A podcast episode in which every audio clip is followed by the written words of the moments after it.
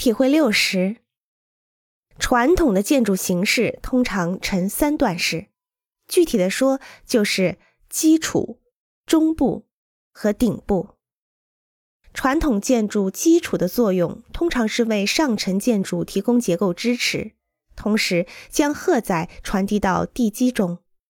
石材基础是最为典型以及传统的形式。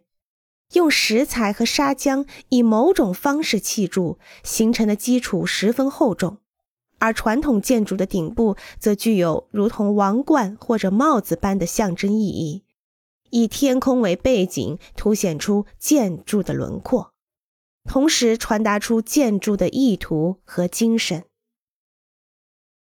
体会六十一，路德维希·密斯·凡德罗说：“少即是多。”密斯·凡德罗的代表作是位于伊利诺斯州的范斯沃斯住宅。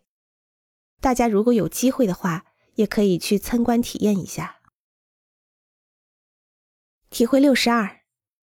罗伯特·文丘里在向拉斯维加斯学习中说：“少即是枯燥。”罗伯特·文丘里的代表作是位于宾夕法尼亚州的母亲之家。